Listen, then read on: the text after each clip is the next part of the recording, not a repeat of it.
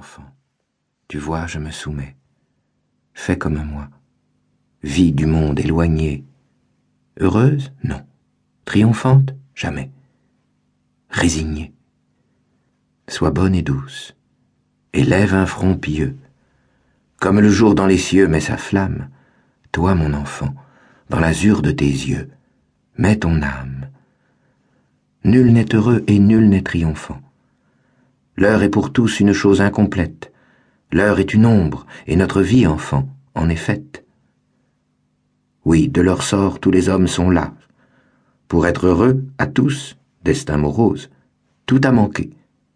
Tout, c'est-à-dire, hélas, peu de choses. Ce peu de choses est ce que, pour sa part, dans l'univers, chacun cherche et désire. Un mot, un nom, un peu d'or, un regard, un sourire. La gaieté manque au grand roi sans amour. La goutte d'eau manque au désert immense. L'homme est un puits où le vide toujours recommence.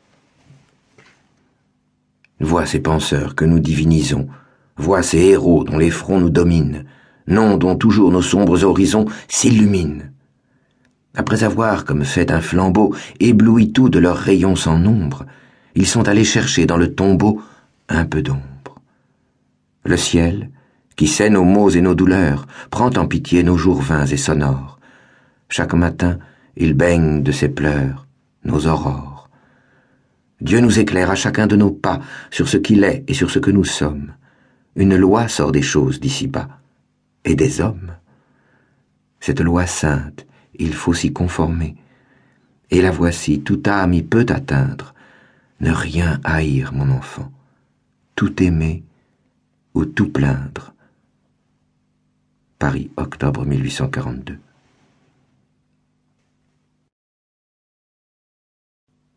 Deux. Le poète s'en va dans les champs. Il admire, il adore, il écoute en lui-même une lyre.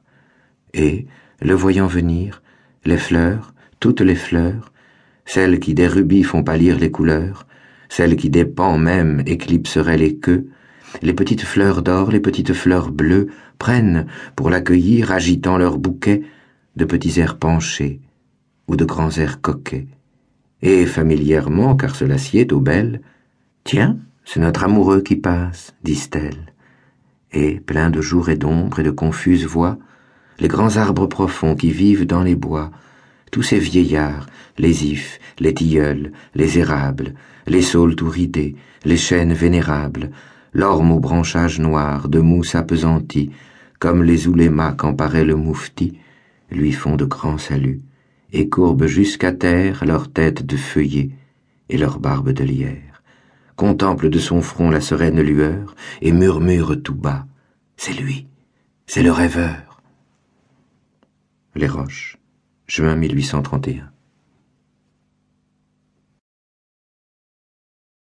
3 mes deux filles.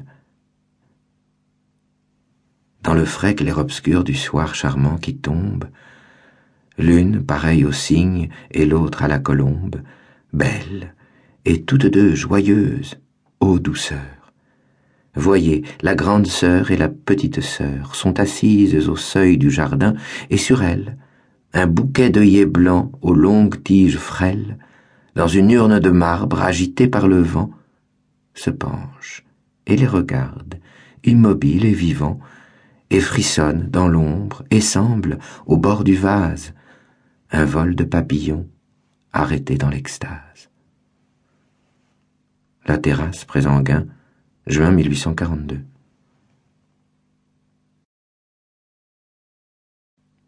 Quatre.